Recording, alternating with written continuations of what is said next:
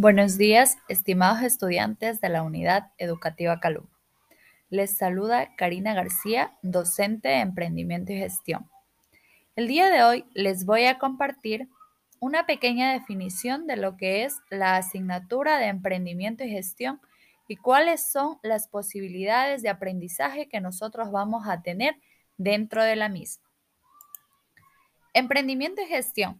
Se puede definir el emprendimiento como la manera de pensar, sentir, actuar, iniciar, crear o formar un proyecto, a través del cual nosotros vamos a poder identificar ideas, plantear oportunidades de negocios, los mismos que sean viables en términos de mercado, factores económicos, sociales ambientales y políticos.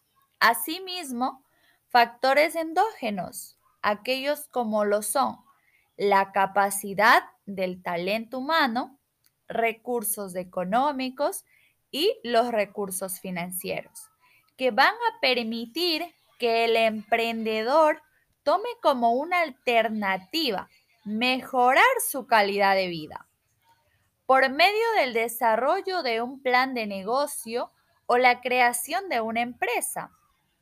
Es así como hoy en día se ha convertido en una opción de vida.